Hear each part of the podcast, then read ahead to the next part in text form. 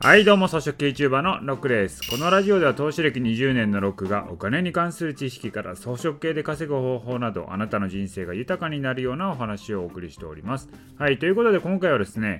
日本の経済は某国のスイッチ一つで崩壊します。ということをねお送りしたいと思います。はいこれ何かというとまずね日本の経済を支えているのがまあ自動車産業なんですよね。自動車産業が崩れると関連する産業が全部崩れるんですよ。これね今自動車関連の従業員数ってどれくらいかというと日本の製造業人口の49.6%約半分が自動車関連に携わってるらしいんですよね。だから自動車関連って言っても、めちゃくちゃあるんですよ。一つの自動車を作るのに、まあ、ボディのね金属もあればあとエンジンもあるしあとタイヤのゴムもありますよね。あと電子機器もいっぱい乗ってるし、あとブレーキとかね、シート、ソファーとかもありますからね。まあ、一つの自動車作るだけでもめちゃくちゃな産業がね、関わってるわけなんですよ。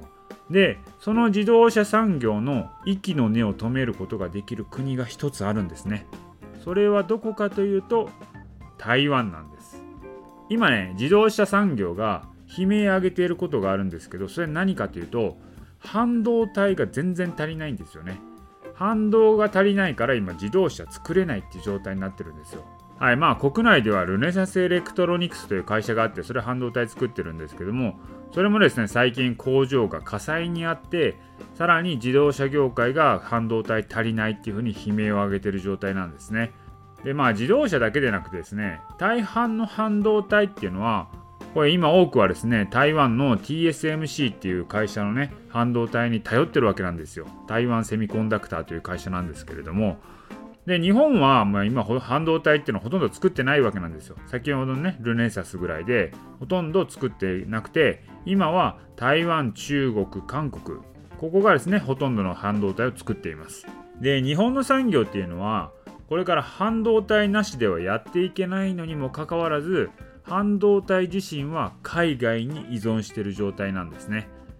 だから仮にですよ、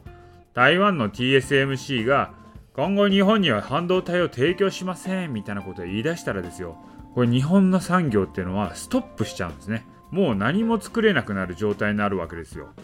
まあね、台湾と日本が揉めることは今のところないとは思いますけれども、TSMC という半導体の会社自体はですね、台湾の企業とは言いつつ実は経営層はお隣の大国の国の人らしいんですよ。まあ、だからですよ某国が何らか影響させて半導体を絞るみたいなことはやろうと思えばできる。まあでもねこれねもし TSMC が半導体供給を拒んできたとしても日本にはちょっと切り札あるのはあるんですよ。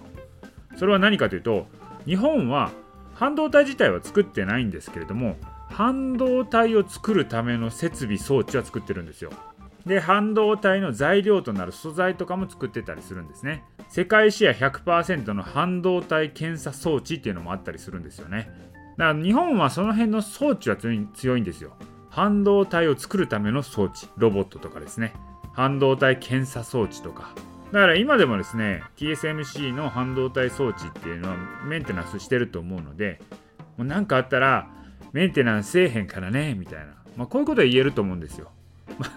まあどんだけ子供の喧嘩やねんっていう感じですけど。まあそんな感じで今半導体関係。これはですよ今後産業にとっては主要なものになっていくんですけどそれが足りないっていう状態になっていてもうこれからねいろいろ盛り上がってくるというねそういう注目ポイントになってます。だからこれからの戦争っていうのは